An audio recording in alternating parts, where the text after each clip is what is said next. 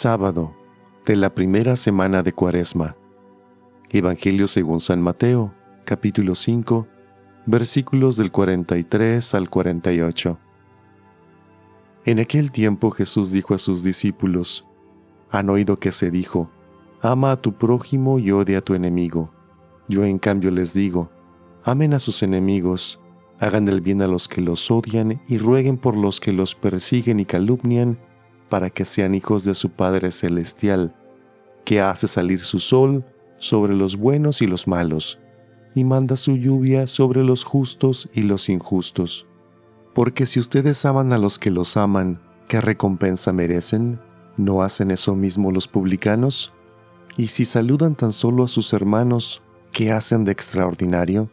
¿No hacen eso mismo los paganos?